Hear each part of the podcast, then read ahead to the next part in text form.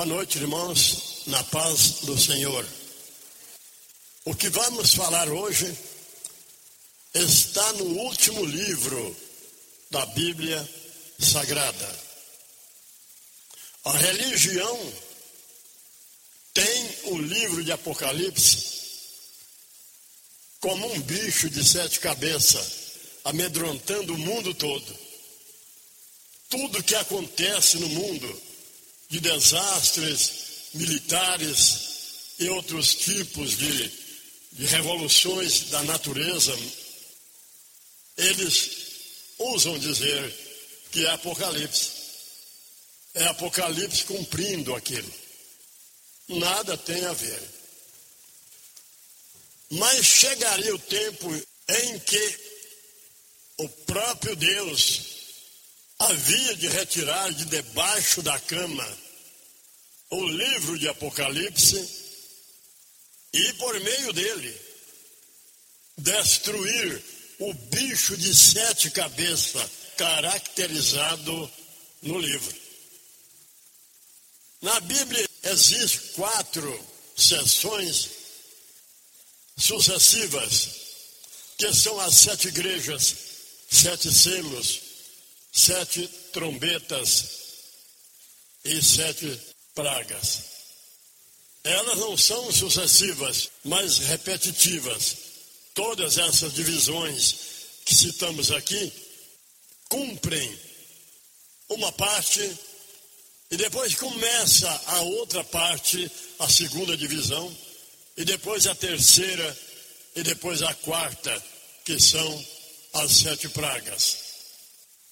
Todas elas desdobram a história através dos séculos, terminando com o estabelecimento do reino de Deus. Os sete selos, assim como as sete igrejas, as sete trombetas e as sete pragas, terminam com a volta de Jesus para sentar-se no trono de Davi. Mas vamos falar de apenas dois selos. Vamos falar do sexto e do sétimo selo. O sexto selo estabelece o reino de Deus. O sétimo selo apenas descreve a vinda pessoal de Jesus para assentar-se no trono de Davi onde haverá uma festa de sete dias. Aplausos para Jesus.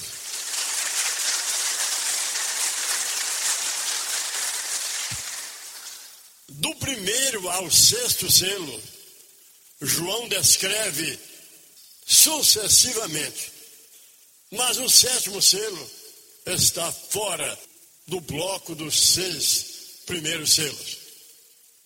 Os seis primeiros selos estão juntos, a leitura é a mesma.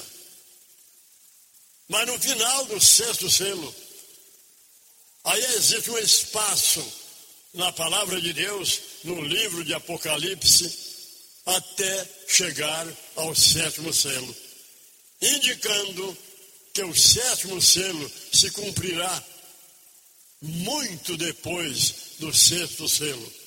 Os demais selos anteriores são sequentes. Mas o sétimo, vocês vão ver que está lá muito adiante. O sexto selo descreve assim: E havendo aberto o sexto selo, olhei, disse o vidente, e eis que houve um grande terremoto, e o sol tornou-se negro e apagou a sua luz. A lua tornou-se vermelha como sangue. Vamos comentar essas duas partes. O sol representa o sistema político brasileiro. A lua simboliza a lei jurídica do Brasil. O fato de o sol ter apagado a sua luz significa que o brilho político brasileiro perderá o seu resplendor, substituído pela luz do reino de Deus. O brilho político do Brasil será substituído pelo resplendor da monarquia do reino de Deus. Aplausos para Jesus.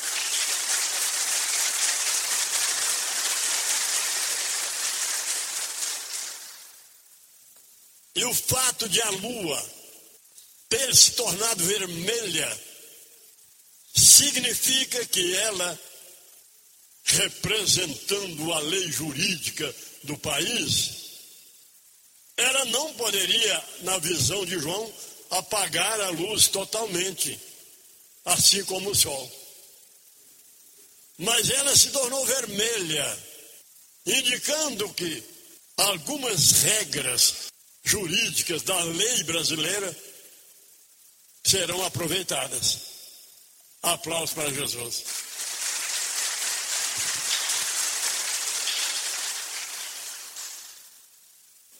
O sol apagou a sua luz. O sol representa o sistema político. O apagar de sua luz é porque o seu brilho desaparecerá, substituído pelo resplendor da monarquia do reino de Deus. Estou repetindo. A lua não apagou a sua luz, dizendo o vidente, mas ela perdeu 80% do seu resplendor, se tornou vermelha. Repetindo, significando que algumas regras da lei jurídica deste país serão aproveitadas. Amém. E as estrelas caíram dos céus, assim como quando a figueira brava lança de si os figos verdes, abalada por um forte vento. Depois que o sol apagou a sua luz, que a lua perdeu 80% do seu resplendor.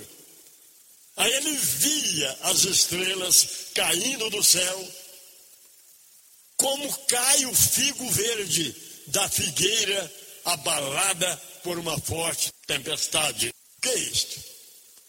O figo verde, eu já falei isso aqui.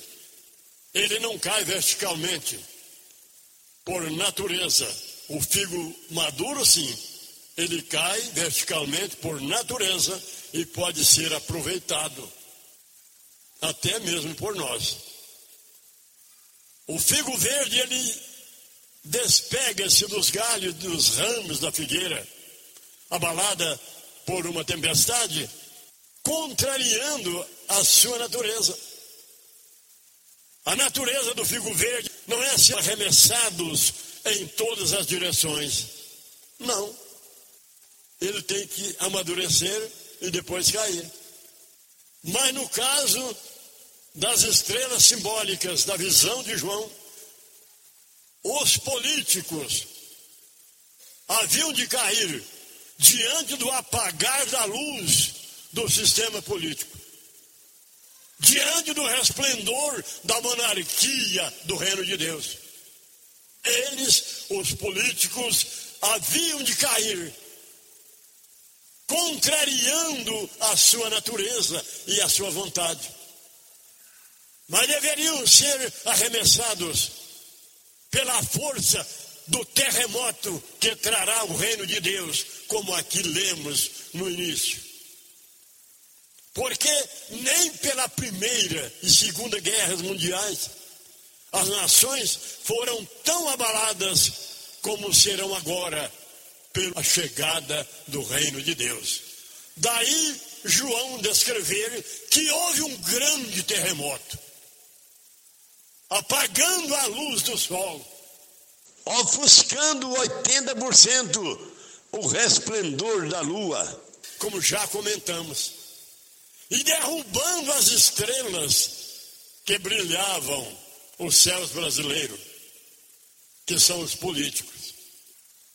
Os figos verdes, o seu fim será em um monturo apodrecidos. Para nada mais servirá. Mas o figo maduro, como já dissemos, ele é aproveitado. Os figos verdes representam os políticos na ativa, praticando tudo errado, contrariando até as próprias leis e regras do país. Não serão aproveitados. Corruptos e etc. Os figos maduros representam os políticos aposentados que deixam a vida pública e podem ser aproveitados em outras áreas, como na área social, filantrópica e etc. Mas os verdes não. Representam, como já falamos, políticos corruptos, que serão arremessados pelo reino, que nunca mais se reunirão. Os figos verdes abalados pela a tempestade na figueira. Eles são arremessados em todas as direções e nunca mais se reunirão. Assim acontecerá com os políticos corruptos. Diante da derrocada sofrida aos efeitos do reino de Deus, eles nem querem mais se reunir para bater papos. Eles não terão nem esse prazer mais. Se reunir para fazer o quê? Para programar roubos e furtos? Nunca mais. Para se alegrar à custa do dinheiro público? Nunca mais. Então eles serão arremessados em todas as direções e por lá eles se apodrecerão em monturos e nunca mais serão líderes do país. Aplausos para Jesus.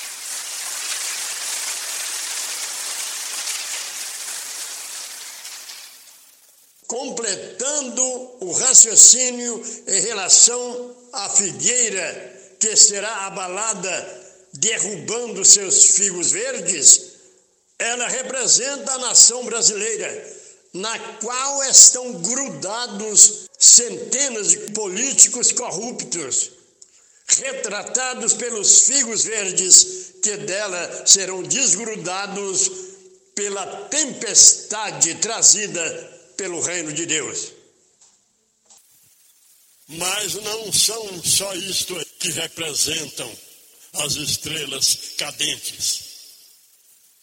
Em seguida, João disse: E então os reis da terra, os grandes, os ricos, os tribunos, os poderosos, se escondiam nas cavernas e nas rochas das montanhas e diziam aos montes e aos rochedos: Caí sobre nós e escondei-nos do rosto daquele rei que está sentado sobre o trono e da ira do cordeiro.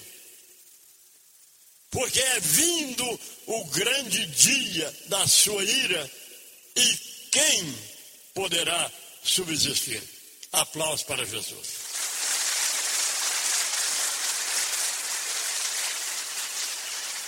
As estrelas representam os políticos e representam todos esses que aqui foram lidos: os tribunos, os ricos, os poderosos, os reis da terra.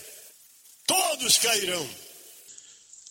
Jesus, sabendo disso, dizia: dificilmente entrarão no reino de Deus os que possuem riquezas Lucas 18, verso 24.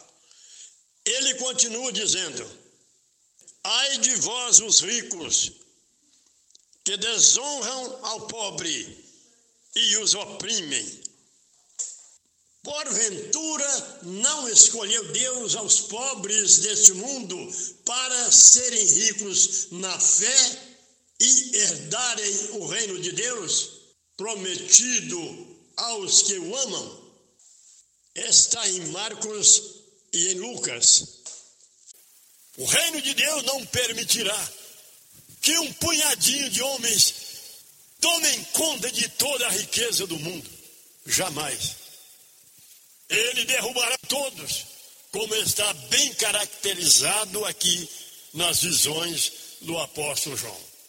O sexto selo estabelece o reino de Deus, derruba todas as estrelas que brilham com aquela glória humana. Todas as estrelas cairão. E tem mais estrelas que cairão, que a gente até pode ver em nossos dias que Deus está derrubando muitas já. De aviões e mais aviões e acidentes envolvendo grande número de carros e lá muitas estrelas sendo apagadas no meio daqueles acidentes.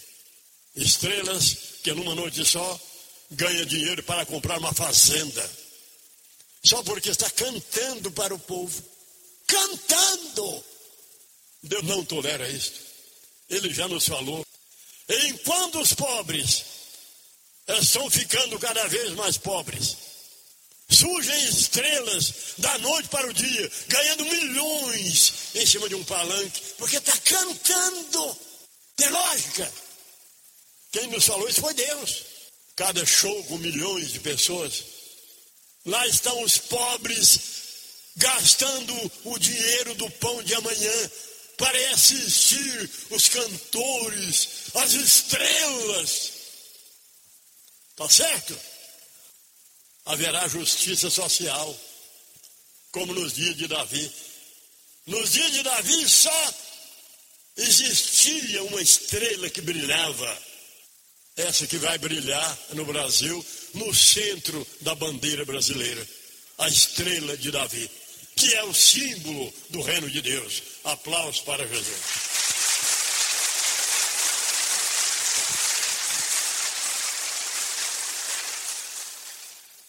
Será que eu estou falando besteira aqui? Vocês estão observando essas estrelas?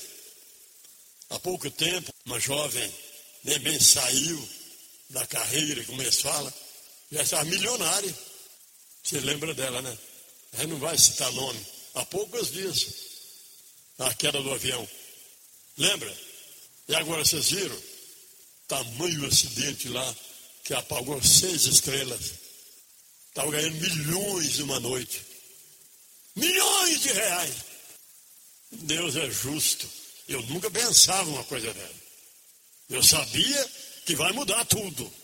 Deus vivia nos falando que vai mudar tudo. Viu o que, simbolizam a queda dessas estrelas? Estrelas de várias categorias, de várias grandezas. Entre eles existem estrelas de primeira categoria, segunda, terceira, quarta e quinta categoria, etc. E o mundo está cheio de estrelas, de centenas de grandezas brilhando o mundo. Michael Jackson brilhava o mundo. Está certo aquilo? Mas as estrelas não podem cair. Os pobres, sim. Tomara que morra. Como um certo presidente de nossos dias falou várias vezes. Tem mesmo que morrer. O Brasil não dá conta de sustentar os pobres. Os pobres não passam fome. Os pobres comem mal. Ficou pior, ué. Olha o jeito que o presidente falou. Falou em rede. Só quem gosta de pobre são os empresários, os industriais, para trabalhar para eles, para enricá-los ainda mais. Passamos aqui algumas páginas, o sexto selo terminou, vocês viram muito bem. Os tribunos, os ricos, os poderosos, João via o pânico e desespero dos tribunos, dos ricos, dos poderosos, dos reis da terra, das estrelas. Foi a melhor forma que ele encontrou para descrever o pânico e o desespero dos ricos com a chegada do reino. Mas um rei da terra não vai entrar numa caverna, ele, vai, ele sabe que não adianta entrar ali. Um tribuno não vai entrar nas fendas das rochas para esconder do rei que estaria sobre o trono de Davi. Teria como esconder? Teriam como dizer aos rochedos: cair sobre nós. Também não. Eles são homens ativos. É João é que descreveu isto amando de Deus. E isso é no mundo todo, começando pelo Brasil, essa situação. Um homem só é trilionário. Tem cinco homens querendo estabelecer a nova ordem mundial. Estabelecer um governo único no mundo. Nem políticos não são. Mas mandam nos políticos. Cinco homens. E eles já pesquisaram, chegaram à conclusão que o único homem capaz e preparado para ser o governo único do mundo é o anticristo, esposo da besta, chamado de Santo Pontífice, o Papa. Não podemos deixar de mencionar algo que está sendo dito por aí, contradizendo 100% as Escrituras Sagradas. Já existem ideias de que haverá o estabelecimento de uma ordem mundial, onde haverá um governo único e um rei mundial também. Imagina. E segundo algumas notícias, os criadores desta ideia, os programadores deste plano mundial, através de pesquisas, eles estão chegando à conclusão de que o homem preparado para isto e capaz de assumir a responsabilidade de um rei mundial e de um governo único é o anticristo, marido da besta. A Escritura garante que haverá um governo único e um rei mundial, mas não o anticristo, e sim Jesus Cristo, esposo de sua igreja cristã cujas bodas se darão quando ele vier e assentar-se no trono de Davi e assumi-la como esposa eterna. Aplausos para ele.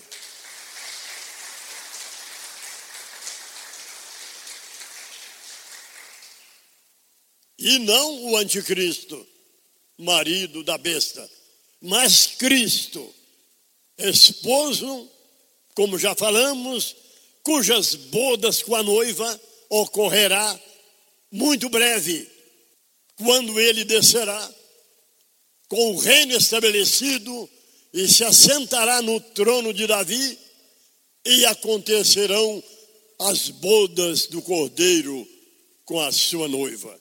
Este sim dominará o mundo e será o rei eterno governando um governo único no mundo. Que Jesus será o Rei eterno e que dominará todas as nações em um governo único, se comprova com as palavras de Deus inspiradas em Davi, nos Salmos 2, e a partir do verso 4 ao verso 11. Aquele que habita nos céus se rirá dos reis e zombará deles. Estou lendo a palavra de Deus. E então ele lhes falará na sua ira, e no seu furor os confundirá. Falando Deus para o tempo do estabelecimento do seu reino. É Deus falando antecipadamente de uma forma profética, escrito por Davi. Eu, o Senhor, recitarei o decreto e direi: Tu és o meu filho, eu te gerei. Pede-me e eu te darei as nações por herança e os confins da terra por tua possessão. Tu esmigalharás os reis, tu os despedaçarás como um vaso de oleiro, um vaso de barro. Deus conversando com Jesus, profeticamente através das inspirações de Davi. Davi era um rei, entendia muito. Tinha como Deus usá-lo nessa inspiração. E não outros, mas Davi. O apóstolo Pedro dizendo que Davi, além de rei, ele era profeta. Deus havia de aconselhar os reis da terra, havia de aconselhar os juízes, através da mensagem do reino de Deus que estamos entregando ao mundo. É esta a nossa missão. Não digo a nossa missão, mas a missão que Deus impôs sobre nós. E aplauso para ele.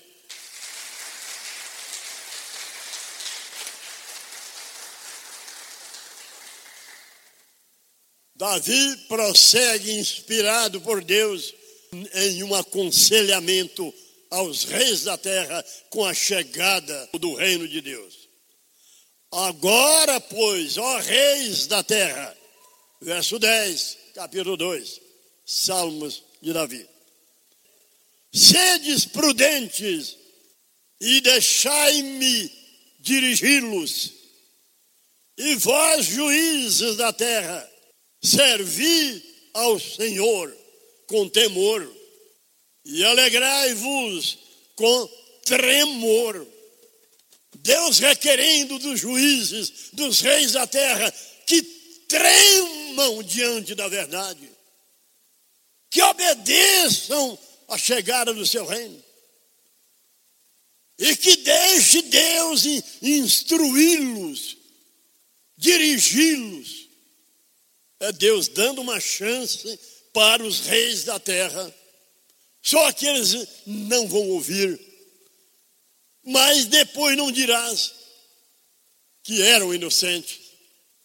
Agora, pois, ó reis da terra, sedes prudentes, deixai-me instruí-los.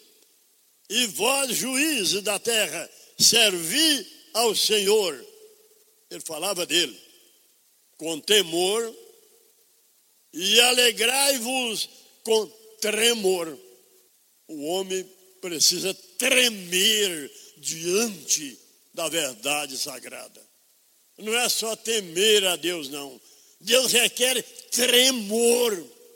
O apóstolo Tiago escreve acerca disso, dizendo para os irmãos: ele disse, irmãos, credes-vos em Deus, faz bem. Saibas, porém, que os demônios também creem, mas estremecem. Eles não temem, estremecem de pavor, de saber do fim que está vindo sobre eles. Eles nem só tremem, mas estremecem diante da verdade, os demônios. Mas eles creem em Deus. Agora vamos para o sétimo selo. É só um versículo. E nem comentário tem. É só descrevendo a volta pessoal de Jesus para sentar-se no trono de Davi, onde estará um rei humano que entregará a direção do reino de Deus a Jesus Cristo. E havendo aberto o sétimo selo, fez-se silêncio no céu por quase meia hora. Só isso. Em seguida, ele começa a dizer sobre o desenrolar das trombetas, que é outra coisa. Só esse versículo. E havendo aberto o sétimo selo, fez-se silêncio nos céus por quase meia hora. Que é isto? Recorrendo às profecias bíblicas em suas aplicações, o que significa uma hora? Uma hora, na primeira aplicação profética, significa 15 dias. Na segunda aplicação profética, significa 15 anos. Nesse caso, vale a primeira aplicação da simbologia. Uma hora, 15 dias. Meia hora, sete dias e meio. Quase meia hora, como está aqui, sete dias. E houve silêncio nos céus por quase meia hora, por sete dias. Cristo virá na ocasião da festa dos tabernáculos, que durará sete dias. De ano em ano, a festa dos tabernáculos da Sucote vai durar sete dias, como no seu passado. E haverá aqui festas por sete dias, com Jesus no trono de Davi, rodeado de anjos que virão com ele. Não todos os anjos. Lá fala, e virão com ele todos os anjos. E assentar-se-ão no seu trono de glória, herdado de Davi. Virão com ele todos os anjos que participaram do seu ministério redentor lá nos céus. Jesus chegando lá, ele montou um ministério celestial, como ele montou na terra o ministério apostólico. E lá ele fundou um ministério para trabalhar com ele a bem da obra redentora, que eram anjos. E Paulo, sabendo disso, escreveu: Não são todos eles que pertencem ao ministério redentor de Jesus. Não são todos eles ministros celestiais enviados sobre a terra a favor dos que hão de se salvar? Hebreus, capítulo 1. Não são todos eles, não é todos os anjos, não. Todos os anjos que participavam do ministério de Jesus lá no céu. Não são todos eles ministros de Deus enviados sobre a terra para ajudar a favor dos que hão de se salvar? Paulo explica. Então, quando o filho do homem vier, virão com ele todos os anjos da sua glória, da glória ministerial. Se viesse todos os anjos celestiais, não haveria espaço. São trilhões de anjos e miríades. Está falando do ministério angelical de Jesus que virá com ele. Deus chegou a nos dizer, e não tenho vergonha de passar isto, que então os anjos que virão com Jesus, vós vão andar e voar com eles em seus aparelhos. Durante aqueles sete dias da festa. E eles também vão experimentar as vossas carroças. Que tem gente que estava lá e viu na época das revelações. Por sete dias, na festa dos tabernáculos. E haverá silêncio nos céus por sete dias, por quase meia hora, durante a festa dos tabernáculos, onde estará Jesus e os anjos do seu poder redentor. Por que haverá no céu silêncio por quase meia hora? É porque Deus baixará uma ordem aos milhões e trilhões de anjos. Ninguém dê nem um amém. Não cante para mim nada, não quero louvor. Silêncio por sete dias, porque a festa não é nossa aqui nos céus. Mas a festa do meu filho Cristo no planeta para isso preparado. Aplausos para Jesus, irmão.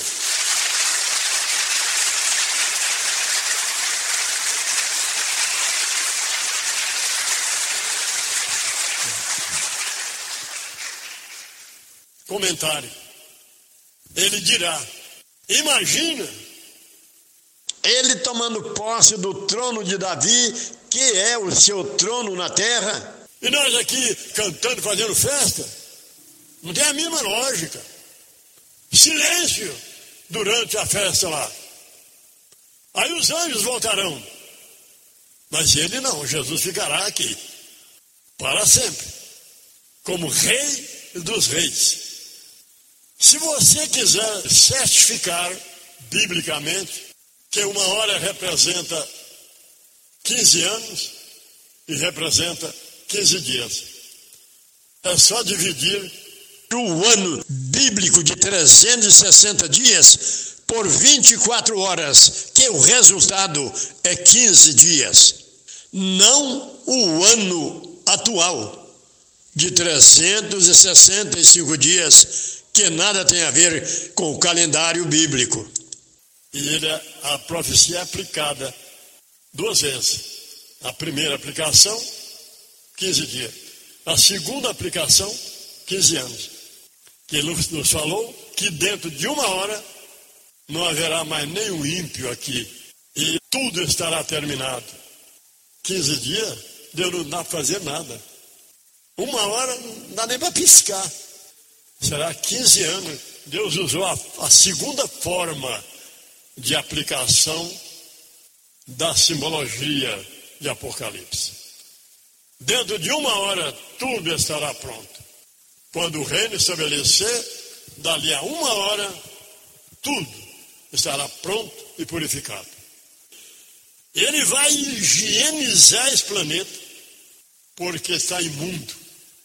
E ele vai energizar também e iluminá-lo pela glória do meu reino. Ele falando. Porque ele está nas trevas. Amém? Vamos dar para Jesus um aplauso final.